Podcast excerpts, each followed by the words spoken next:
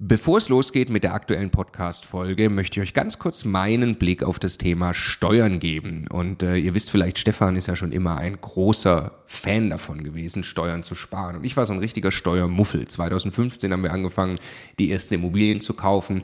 Und Stefan war schon immer drauf und dran, jeden Cent Steuern zu sparen, den man irgendwo sparen kann. Und ich fand das Thema immer irgendwie ein bisschen nervig. Ich dachte, ah ja, warum soll ich mich damit beschäftigen? Klar ist es toll, weniger Steuern zu bezahlen. Aber jetzt wollen wir doch erstmal Immobilien kaufen, Business aufbauen und so weiter. Und ich bin sehr froh und dankbar, dass Stefan sehr frühzeitig zum Beispiel angefangen hat, dass wir eine Holding gründen, die Immobilien in die richtigen Gesellschaftsstrukturen kaufen. Ähm, und ja, wa warum? Also was habe ich dann äh, in den letzten Jahren jetzt äh, lernen dürfen von Stefan und natürlich dann speziell von Martin Richter, der ja, äh, ja wirklich, ich würde mal sagen, Deutschlands bester Steuerberater für Immobilieninvestoren ist. Was ich lernen durfte, ist, dass zum einen Immobilieninvestoren tatsächlich sehr viel mehr Möglichkeiten haben, Steuern zu sparen. Das ist schon sehr eindrucksvoll, was man alles machen kann. Aber dann, und das ist der entscheidende Punkt, sind die gesparten Steuern ja pures Eigenkapital. Es geht also nicht nur darum, dass ich jedes Jahr x tausend Euro weniger Steuern bezahle, sondern es geht darum, dass ich dieses Geld als pures Eigenkapital, als Immobilieninvestor ja wieder ans Arbeiten bringe und sie mit zweistelligen Eigenkapitalrenditen einsetze. Und ich mir dann anschaue, wie viel größer mein Vermögensaufbau ausfällt, zum Beispiel über zehn Jahre, dann kann es gut sein, ich habe nachher das doppelte Vermögen, weil ich mich eben damit beschäftigt habe, Eigenkapital schon vorzugehen, indem ich möglichst viel oder möglichst wenig Geld ans Finanzamt äh, äh, bezahle und möglichst viel Steuern spare, die ich wieder reinvestieren kann. Genau deshalb machen wir seit vielen Jahren sehr viele Inhalte gemeinsam mit Martin Richter und wenn du Lust hast, einmal zu erfahren, welche Möglichkeiten es alles gibt, der eine große Rundumüberblick, dann ist unser Live-Webinar kostenlos, 100% kostenloses Live-Webinar mit Martin Richter genau das Richtige. Eine Stunde lang geht er durch alle steuerlich relevanten Themen für dich als privater Immobilieninvestor. www.immocation.de slash Steuerwebinar. Da findest du die Termine. Es sind alles Live-Termine, die wir jetzt mit ihm aufgesetzt haben. Also am besten jetzt gleich anmelden. Viel Spaß! Viele glauben, dass man heute jeden Kaufpreis schlucken muss. In diesem Video zeige ich dir, wie ich regelmäßig Häuser und Wohnungen unter dem Angebotspreis kaufe. Der Immokation Podcast. Lerne Immobilien. Natürlich ist es so, dass nicht jedes Angebot am Markt verhandelt werden muss. Dass es gibt auch nicht jedes Angebot am Markt verhandelt werden muss. erkennen. Es gibt das ergibt sich im Laufe der Zeit. Wenn du viele Wohnungen besichtigt hast, kalkuliert hast, weißt du, was gute Preise sind und was nicht. Manchmal ist es also so, dass man schnell sein muss. Der Kaufpreis ist gut, passt, ich will den Sack zumachen und schnell zum Notar gehen. Da ist es natürlich nicht ratsam, den Kaufpreis nochmal verhandeln zu wollen, weil da ist es wirklich so, dass viele Interessenten in der Warteschlange stehen und du einfach sehr schnell zum Notar gehen musst. In diese Angebote geht es heute nicht. Ich will dir sagen, was machst du, wenn der Kaufpreis nicht so ist, dass es als Schnäppchen zu deklarieren ist, sondern dass du ein bisschen Verhandlungspotenzial siehst, um den Preis runterzubekommen. Wir haben letztes Jahr ein Experiment gemacht und mehrere hundert Wohnungen angeschrieben, ohne sie gesehen zu haben und ein Kaufpreisangebot abgeschickt, was unter dem Angebotspreis lag. Das hat nicht funktioniert, tatsächlich. Was, wovon ich überzeugt bin, dass Immobilien nach wie vor People's Business sind. Du kriegst die Kaufpreise verhandelt. Du musst aber geschickt sein und das von Mensch zu Mensch machen, von Auge zu Auge. Es geht also nicht, Angebote einfach nur abzuschicken, ungesehen, um den Preis zu drücken. Das wird nicht klappen oder nur sehr, sehr selten. Was aber klappt eben, ist auf Augenhöhe zu gehen, ins Gespräch reinzugehen und Schritt für Schritt den Kaufpreis runterzubekommen. Die Verhandlung fängt schon viel früher an, als man denkt. Bei Immobilien Scout, du siehst eine Immobilie, willst sie anfragen und da geht es schon darum, wie verkaufst du dich, wie baust du Vertrauen auf. Machst du nur eine Anfrage, ich möchte eine Besichtigung haben, oder schreibst du irgendwie eine etwas bessere Vorstellung mit einer Mobilfunknummer, wo du um Rückruf bittest. Dann kannst du nachfassen mit einer E-Mail an den Makler oder einem Telefonat, vielleicht sogar eine Selbstvorstellung schicken. Und das ist alles das Fundament, das erste Fundament für die spätere Verhandlung. Du musst also Vertrauen aufbauen. Der Makler muss glauben, dass du ein seriöser Vertragspartner bist am Ende. Dass du auch liefern kannst, was du versprichst. Und das fängt eben hier an, bei der ersten Anfrage bei der ersten Kontaktanbahnung. Dann geht es weiter in die Besichtigung. Da ist es häufig sehr entscheidend aus meiner Sicht, ob du den oder welchen Termin du hast. Hast du einen ersten Termin? Hast du einen letzten Termin? Hast du irgendeinen Termin in der Mitte? Ich persönlich versuche immer, entweder den ersten Termin zu bekommen oder den letzten. Den ersten, weil ich dann schon den Sack zumachen kann und der Makler im Optimalfall mich als Käufer im Kopf hat bei den weiteren Besichtigungen. Ne, das ist einfach so eine psychologische Sache bei der späteren Verhandlung. Den letzten Termin könnte man auch sagen, wenn man den ersten nicht bekommt, damit man den letzten Eindruck hinterlässt. Ne, man weiß, man merkt sich meistens die Person, die als letztes da war. Und so versuche ich meistens den ersten Termin zu bekommen, wenn es nicht geht, dann den letzten. Die Besichtigung an sich ist natürlich auch sehr wichtig. Man achtet auf alles, was die Immobilie betrifft, aber vielmehr versuche ich mich in dem Fall auf den Makler und oder Eigentümer zu konzentrieren und die Bedürfnisse herauszufinden im Gespräch. Ich habe Kernfragen, die ich immer beantwortet haben will in der Besichtigung. Ich, ich frage natürlich nicht plump heraus, versuche, sondern ne, über einen, einen Beziehungsaufbau, über bestimmte Fragen das herauszufinden. Die Kernfragen für mich, für die spätere Verhandlung sind, wer hat den Kaufpreis festgesetzt? Hat es der Verkäufer gemacht? Hat es der Makler gemacht? Ne? Wer, wer hat es festgesetzt? Das ist nämlich entscheidend für die spätere Verhandlung. Was ist die Motivation des Verkäufers zu verkaufen? Will er schnell verkaufen? Braucht er das Geld?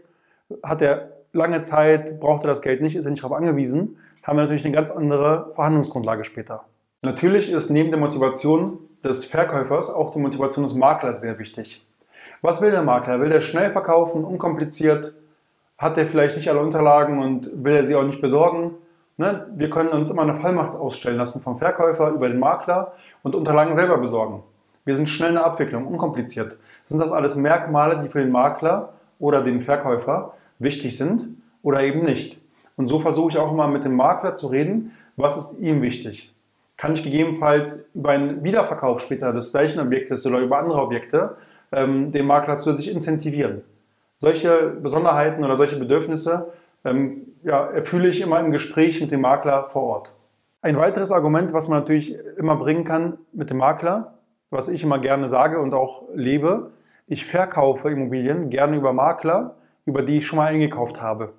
Na, also ich will den Makler dazu motivieren, mir das Objekt zu verkaufen, weil er oder sie weiß, dass ich auch über diesen Makler andere Objekte verkaufen werde, was ich in der Praxis auch tue. Neben den Bedürfnissen des Maklers, des Verkäufers, achte ich natürlich auch auf den technischen Zustand der Immobilie und andere Besonderheiten, die ich später nutzen kann, um den Kaufpreis zu verhandeln. Grundsätzlich befasse ich mich mit der Immobilie vor Besichtigung schon so, dass ich weiß, ob ich die Immobilie kaufen möchte oder nicht. Das ist ganz wichtig.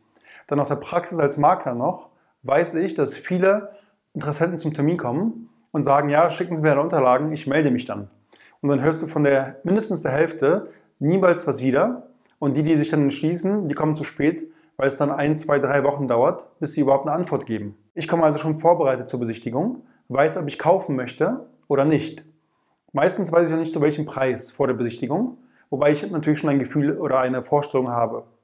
Bei der Besichtigung kannst du natürlich schon mal zusagen und sagen, ne, ich möchte die Immobilie kaufen. Ich schicke Ihnen heute noch oder spätestens morgen mein Kaufpreisangebot zu. Das zeugt von Seriosität, von Authentizität und von Schnelligkeit, Verbindlichkeit.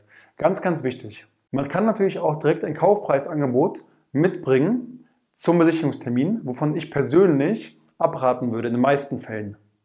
Ich finde es immer wichtiger, sich mit der Immobilie zu befassen und dem Makler und dem Verkäufer das Gefühl auch zu geben, dass man sich befasst hat mit allen Umständen und das gewürdigt hat. Ich sage also zu, sage, dass der Makler respektive Eigentümer mit meiner Kaufabsichtserklärung auf Englisch Letter of Intent, abgekürzt LOI, rechnen kann äh, und setze mich sofort nach der Besichtigung schnellstmöglich daran. Wie sieht dieser LOI aus, den ich mache? Ich führe also erstmal auf, vielen Dank für die Besichtigung und die bereits übersandten Unterlagen. Ich mache ein Kaufpreisangebot in Höhe von so und so viel, vorbehaltlich der Prüfung der noch ausstehenden Unterlagen. Das ist ganz wichtig, weil du kannst ja natürlich nur ein Angebot abgeben auf der Grundlage der Informationen und Unterlagen, die du bis hierhin hast. Kaufpreisangebot. Dann schreibst du etwas sehr Konkretes rein in den, in den Text. Hast du schon eine Finanzierungsbestätigung? Hast du Eigenkapital? Ne? Steht die Finanzierung? Das schreibst du rein. Wie verbindlich bist du?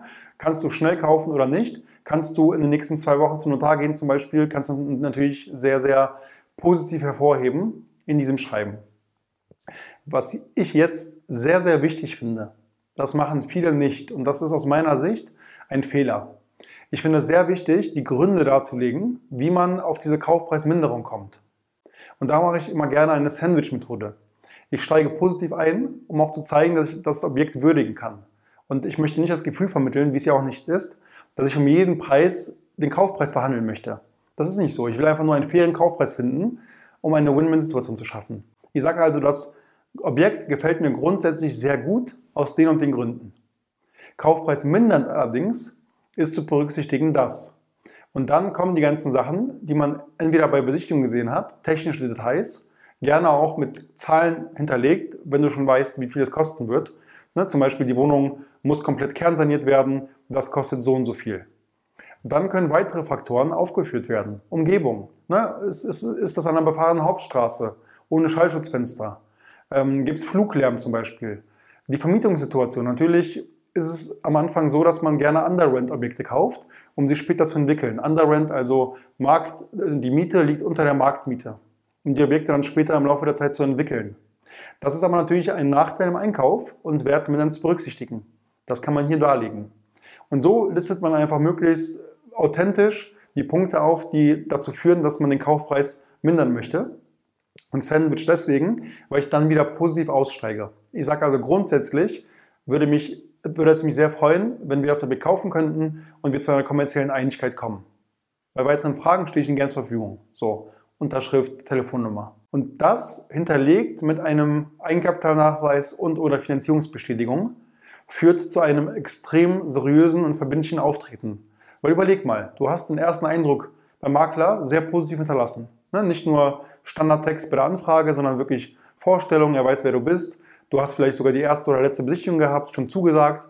Am selben Tag oder am nächsten den LOI eingereicht, bist also sehr verbindlich, hast dein Wort gehalten, hinterlegst es mit einem Eigenkapitalnachweis und oder Finanzierungsbestätigung, zeigst also, du kannst kaufen. Und dann musst du eben feinfühlig darauf achten, was du bei der Besichtigung herausgefunden hast. Und das lässt du auch noch mit einfließen in die E-Mail, in das Anschreiben, in die weiteren Telefonate. Also wie gesagt, ist der Verkäufer daran interessiert oder der Makler oder beide sehr schnell zu verkaufen. Ne? Dann kannst du natürlich hervorheben, wenn es so ist, dass du innerhalb von zwei Wochen beim Notar sein kannst, dass wir, wenn das Angebot akzeptiert wird, morgen den Kaufvertragsentwurf anfordern können. Das kommt sehr gut, wenn man es wirklich bringen kann. Ist zum Beispiel der ähm, Makler daran interessiert, den Wiederverkauf zu machen, kann man dem Makler das natürlich auch in der Begleit-E-Mail mit garantieren. Ne? Sagen, hey, wie besprochen, äh, wenn wir die Wohnung kaufen können, garantiere ich Ihnen hiermit, ähm, dass Sie den Verkaufsauftrag bekommen für diese Wohnung, die wir wahrscheinlich wieder in so und so vielen Monaten verkaufen möchten. Da ist die Frage, ob man es offenlegt oder nicht, aber es ist nur eine Möglichkeit, ähm, da zusätzliche Motivation zu schaffen, dieses Angebot beim Verkäufer durchzubekommen. Fürs richtige Erwartungsmanagement es ist nicht so, bei weitem nicht so, dass jedes dieser Angebote angenommen wird. Bei uns ist es ungefähr so, dass eins von zehn dieser Angebote angenommen wird. Es gehört also eine ganze Menge Fleiß dazu, eine Immobilie unterm Preis zu kaufen. Also geht raus, besichtigt, gebt Angebote ab und dann kann man eine Immobilie gut unter, unterm Preis kaufen. Erwartet aber bitte nicht, dass es mit jeder Immobilie klappt. So, im Optimalfall ist es natürlich so, dass die Verhandlung damit vorbei ist und wir zum Notar gehen mit diesem Kaufpreis, den wir angeboten haben. Oder uns zumindest irgendwo einigen, ne, ein Gegenangebot kommt ähm, und wir uns irgendwo in der Mitte einigen, das gibt es natürlich auch. Das ist der Optimalfall. Es funktioniert manchmal auch so, häufig aber eben nicht. Denn ihr erinnert euch an den Satz, vorbehaltlich der Prüfung der noch ausstehenden Unterlagen. Weil zu diesem Zeitpunkt hat man meistens noch nicht alle Unterlagen. Die bekommt man erst danach, prüft natürlich sehr gewissenhaft, geht alles durch, alle Informationen, alle Unterlagen, die man prüfen muss, geht man durch. Und dann, wenn man etwas findet, was wirklich nochmal Kaufpreis mindernd berücksichtigt werden muss, kann man natürlich nachverhandeln, weil man hat dieses Angebot abgegeben zu dem Zeitpunkt, als man Unterlagen X hatte. Wenn jetzt noch Unterlagen dazukommen oder Informationen, die vorher nicht bekannt waren und das wirklich Kaufpreis mindernd zu berücksichtigen ist, kann man nachverhandeln. Und wenn man das plausibel darlegt, ich würde also nie sagen, ne, hallo Herr Verkäufer, ähm, einen Tag vor Notartermin oder so, ich will um 10.000 Euro jetzt den Preis äh, drücken, ne, weil mir die Tapeten nicht gefallen haben. Nee, das ist natürlich unseriös. Tapeten hast du gesehen äh, bei Besichtigung und das ist natürlich auch kein Grund, um 10.000 Euro den Preis zu drücken. Wenn du aber etwas findest, Wohnflächenabweichung zum Beispiel, klassisches Beispiel, oder, andere Merkmale, die wirklich abweichen von dem, was du zu, zu dem Zeitpunkt wusstest, kannst du den Kaufpreis verhandeln. Und das würde ich auch empfehlen. So, natürlich gibt es auch verschiedene Möglichkeiten noch, wie man auf dem Weg dieser ganzen Verhandlung nochmal den Makler oder den Verkäufer von sich überzeugen kann. Was ich immer empfehle, ist, diese Reihenfolge umzudrehen, weil wenn man normalerweise argumentiert, intuitiv, fängt man immer mit Merkmalen an und nicht mit Vorteilen, wie es aus meiner Sicht sinnvoller ist. Also als Beispiel. Du sagst nicht, ich habe eine Finanzierungsbestätigung, ich will deswegen nur den Preis X kaufen, so als plumpes Beispiel. Sondern du sagst, sie können sehr schnell zum Notar gehen und sehr schnell verkaufen an einen sehr verbindlichen und sicheren Käufer. Ne, das sind die Vorteile, die der Verkäufer oder Makler hat. Weil, das ist das Verbindungswort, weil, und dann kommen die Merkmale, weil ich hier eine Finanzierungsbestätigung nachweisen kann oder, und, oder Eigenkapitalnachweis. Und dann das Ganze noch getoppt mit Zeugenbenennung. Übrigens, wenn Sie mal mit Makler X oder Verkäufer X aus äh, Ihrer Region sprechen, ähm, wird er Ihnen auch sagen, dass wir bei ihm schon ein Haus gekauft haben oder eine Wohnung und das sehr reibungslos und äh, verbindlich ablief, so ähnlich wie auch hier. Wenn Sie also die Nummer haben wollen, kann ich Ihnen gerne Kontakt vermitteln. Sie können ihn anrufen äh, und na nachfragen. Was ich häufig mache zum Beispiel, wir haben auf unserer Website auch Referenzen aufgelistet.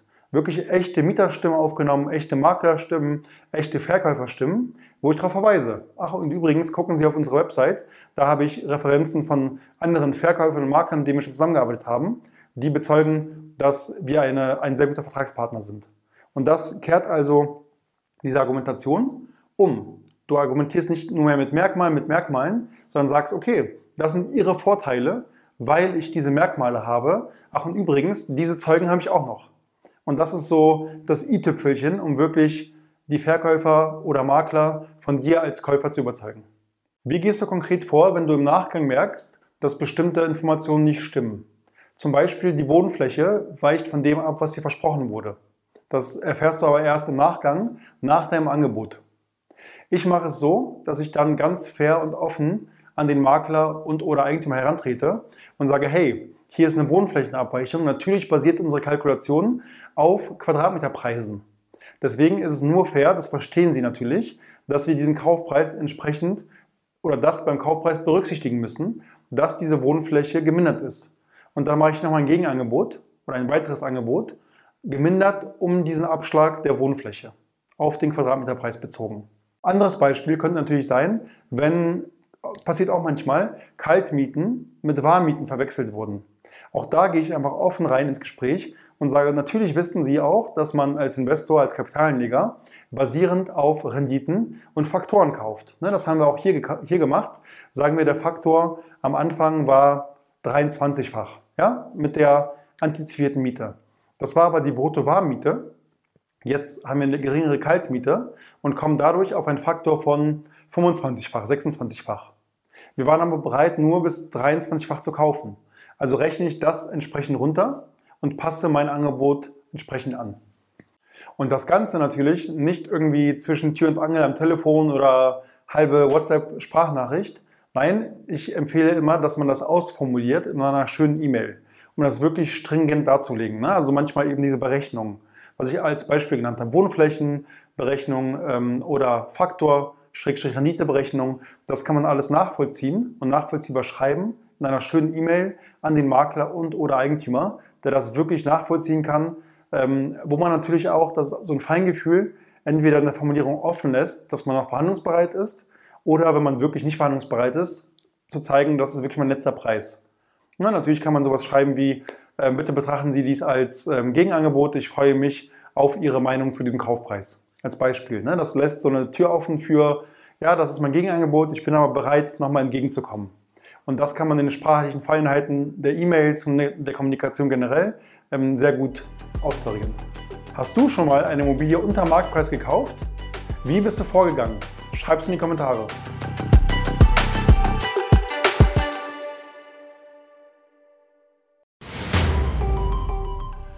Jetzt nochmal der Hinweis, bevor ihr die nächste Folge weiterzieht, auf unser Steuerwebinar. Live mit Martin Richter, also dem Steuerberater für Immobilieninvestoren in Deutschland. Äh, wirklich live, also genau diese Termine. Und äh, es wird einen Überblick geben über all die großen Möglichkeiten, als Immobilieninvestor Steuern zu sparen beim Bestandsaufbau, aber auch wenn man schon Vermögen hat, was man im Bestand sortieren kann, um einfach mehr Geld übrig zu behalten, wie man Vermögen weitergeben kann und so weiter. Also, glaube ich, ein absolutes Muss für jeden Immobilieninvestor. Ja, Stefan, du bist ja eh schon ein großer Steuerfan immer gewesen. Für mich ist ja eher anstrengend, aber man kann es auch nicht ignorieren. Die Potenziale sind äh, wirklich extrem, die man speziell als privater Immobilieninvestor hat. Deshalb immocation.de slash Steuerwebinar. Da kann man sich anmelden, ist 100% kostenlos, ist live, gibt nur diese Termine, die dort stehen. Wir freuen uns auf euch.